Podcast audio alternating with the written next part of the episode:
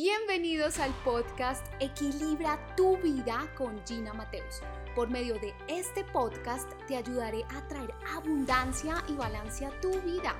Recibe una dosis semanal de herramientas para desarrollar tu potencial, fuerza mental y emocional para equilibrar tu vida con abundancia. ¿De qué se trata esta herramienta que quiero enseñarte hoy? Y ojo, quiero que lo escuches hasta el final. Escúchalo hasta el final. Se trata de ser responsable. ¿Sabes qué significa responsabilidad? Responsable, o sea, una persona responsable significa hacerse cargo de las consecuencias de sus actos. Hacernos cargo de las consecuencias de nuestros actos. De 1 a 10, donde 1 es nada responsable y 10 es muy responsable, ¿qué tanto tú te haces cargo de las consecuencias de tus actos? Y quiero que me escuches lo siguiente. Cuando tú vas en la ciudad y vas para una reunión, llegas tarde, ¿qué es lo que dices? Lo siento, es que el bus es que el metro, es que me choqué, es que los niños, es que mi marido no se alistó lo suficientemente rápido, es que se me rompió el ruedo del pantalón. Eso no es ser una persona responsable. Cuando nosotros estamos exteriorizando, exteriorizando lo que hacemos, no estamos siendo realmente responsables. ¿Qué es lo que sucede? Que no somos conscientes usualmente de que precisamente no somos responsables. Y este cambio de actitud te va a ayudar a cumplir tus metas. Cuando tú te permites ser responsable, asumir las consecuencias de tus actos y decir, mis resultados son mi responsabilidad. El dinero que llevo en mi bolsillo es mi responsabilidad. Los resultados que obtengo en mi trabajo, en mi organización, son mi responsabilidad.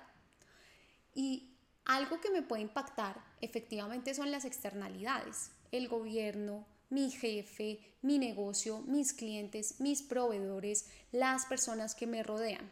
Pero es mi responsabilidad hacerme cargo. Si eres emprendedor, ¿a quién le estás echando la culpa de tus resultados, de tus malos o medianos resultados? Si eres intraemprendedor, si eres colaborador dentro de una organización, ¿a quién le echas la culpa de tal vez no sentirte motivado en tu trabajo? El 85% de las personas, según una encuesta de felicidad, nos muestra que no son felices en su trabajo ni son felices con su jefe. El 85% de las personas. Y si tú en este momento simplemente estás echando la culpa a tu organización, que hombre, que también las organizaciones lo podemos hacer cada vez mejor, pero si no eres feliz, ¿qué haces allí? Si no eres feliz, ¿qué excusa te vas a seguir dando?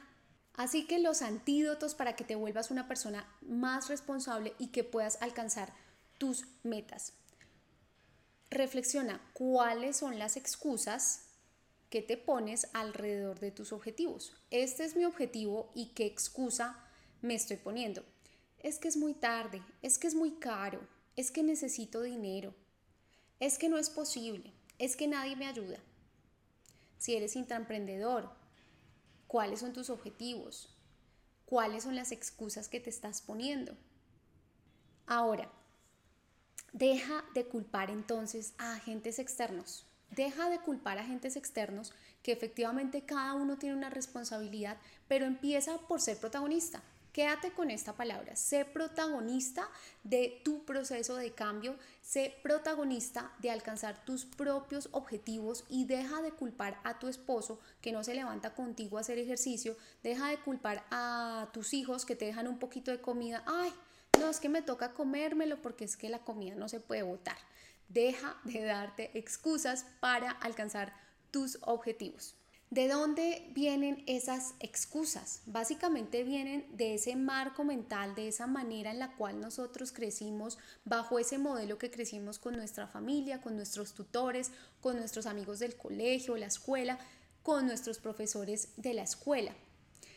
Si te das, por ejemplo, una excusa de, es que esto está muy difícil, ¿qué tanto durante tu niñez todo te lo daban de una manera más sencilla y que ahora siendo adulto, porque ser adulto, crecer duele, ¿qué tanto estás esperando que todo surgiera de una manera más sencilla? Y eso puede ocasionar que te estés dando excusas. Ejercicio final. Define tus objetivos, luego identifica excusas asociadas. ¿Qué es lo que tú te dices? ¿Qué es lo que tú todo el tiempo dices, no es posible porque, no es posible porque, no es posible porque?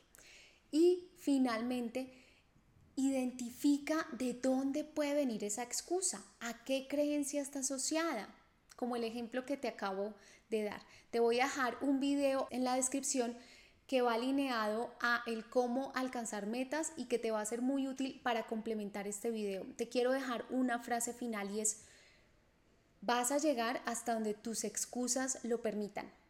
Vas a llegar hasta donde tus excusas lo permitan.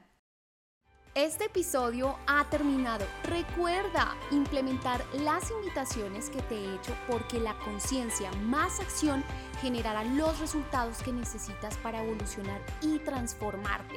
No olvides suscribirte a este podcast y seguirme en mis redes sociales para aprender herramientas que te permitan atraer abundancia y equilibrio a tu vida. Recuerda, el compromiso es conmigo.